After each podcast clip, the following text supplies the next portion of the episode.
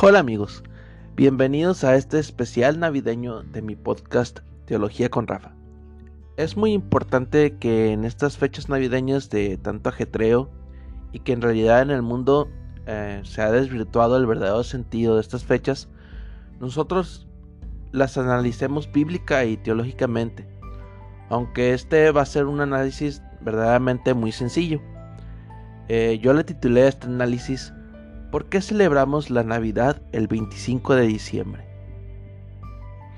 Orígenes de la fecha. Al parecer, el primero que propuso que el nacimiento de Cristo, la palabra Navidad quiere decir nacimiento, fue el 25 de diciembre, fue el emperador romano Constantino el Grande, en el siglo IV de nuestra era. ¿Por qué eligió esta fecha? Porque vio que coincidía con el día del solsticio de invierno y el cumpleaños del dios Zeus. En esta fecha de solsticio de invierno los romanos celebraban una fiesta pagana llamada Sol Invictus o Sol Invicto en español, en honor al dios Sol. Al parecer los primeros papas de la ya conformada Iglesia Católica Apostólica Romana coincidieron en dejar el 25 de diciembre como la fecha del nacimiento de Cristo para alejar a los romanos de las celebraciones paganas del solsticio de invierno. En la, página, en la página de National Geographic en español, en su artículo ¿Por qué se celebra el nacimiento de Jesús el 25 de diciembre? dice sobre esto. Hay grandes referencias históricas de que en la Edad Media había grandes libertades en los templos. Es por esta razón que es muy probable que los distintos papas a lo largo de la historia eligieran el 25 de diciembre para conmemorar el nacimiento de Jesús con el fin de que los fieles cristianos se apartaran de las celebraciones paganas del solsticio de invierno. Fin de la cita. Porque el nacimiento de Jesús y el de su primo terrenal, Juan el Bautista, cronológicamente están separados aproximadamente por unos seis meses, la Iglesia Católica Romana también escogió el 24 de junio para celebrar su natalicio, la cual coincide con otra fecha pagana, que era el solsticio de verano. El nacimiento de Jesús en Sukkot, por análisis de fechas, eventos históricos y situaciones climáticas, se ha establecido que la fecha aproximada del nacimiento de Jesús fue en la fiesta de Sukkot o fiesta de, de los tabernáculos. Esta fiesta está registrada en Levítico 23 del 33 al 43. En esta fiesta, que hasta la fecha los judíos la celebran como festividad nacional eh, en Israel, los israelitas debían construir unos tabernáculos, unas tiendas de campaña o unas cabañas improvisadas con ramas de palmera y ramas también de árboles frondosos, donde debían de vivir por un periodo de siete días, es decir, una semana. El propósito de la festividad lo dice claramente el versículo 43, para que sepan vuestros descendientes que en tabernáculos hice yo habitar a los hijos de Israel cuando los saqué de la tierra de Egipto, yo Jehová vuestro Dios.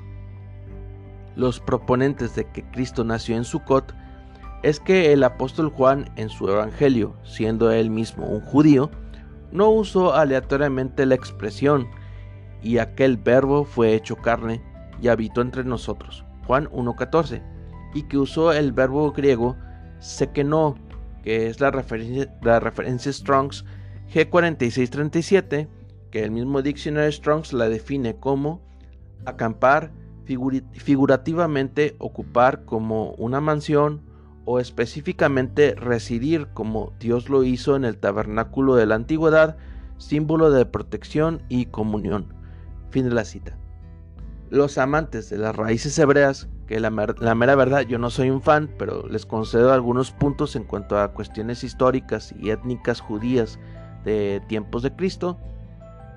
Definen que la palabra griega fatnai, que es la referencia Strongs G5336, eh, es la palabra griega para pesebre usada en Lucas 2.7.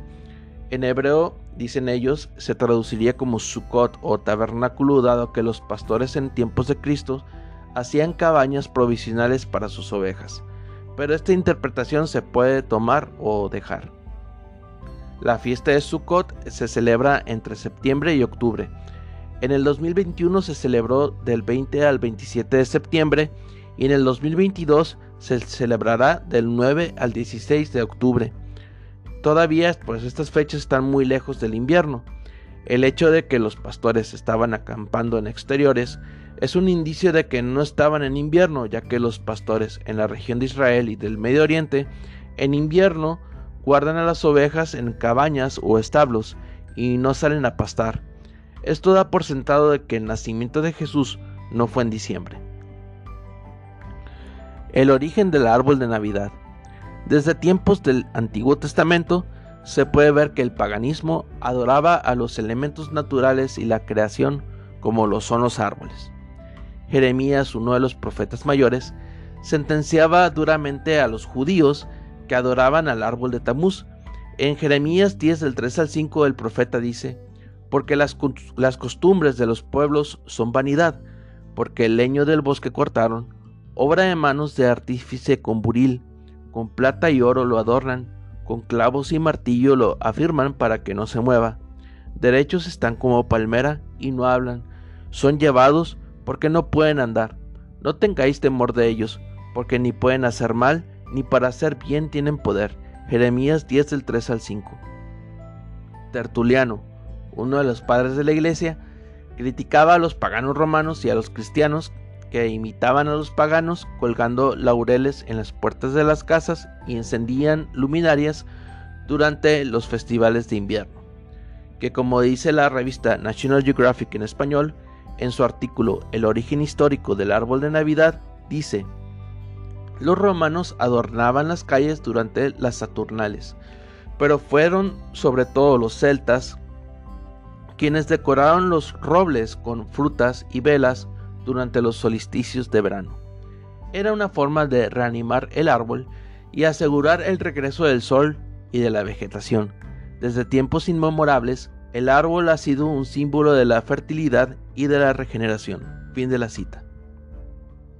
Los celtas y los vikingos que adoraban al dios Thor consagraban un roble y se le ofrecía un sacrificio en su honor en el solsticio de invierno. La revista National Geographic dice sobre esto, Cuenta la leyenda que en el siglo VIII había un roble consagrado a Thor en la región de Hesse, en, el centro de Alemania.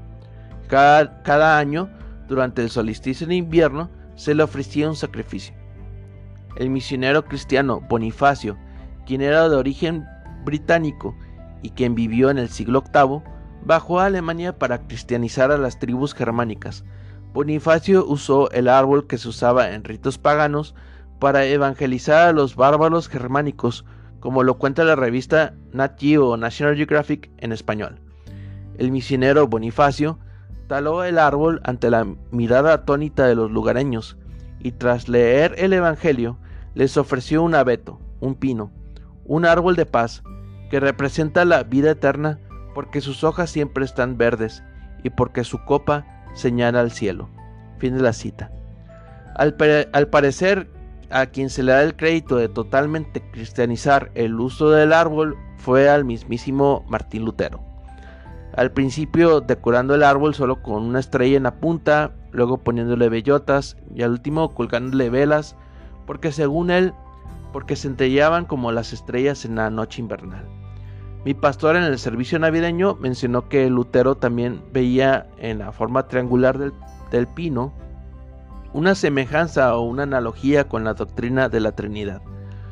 Lo paradójico del asunto es que esta costumbre se popularizó tanto que el árbol de Navidad más grande del mundo no lo tiene una ciudad con mayoría protestante, sino el mismísimo Vaticano. Para terminar este episodio especial, leeré un versículo de la epístola a los romanos en el capítulo 14. Recibid al débil en la fe, pero no para contender sobre opiniones, porque uno cree que se ha de comer de todo, otro que es débil, comer legumbres. El que come no menosprecia al que no come, y el que no come no juzga al que come, porque Dios le ha recibido.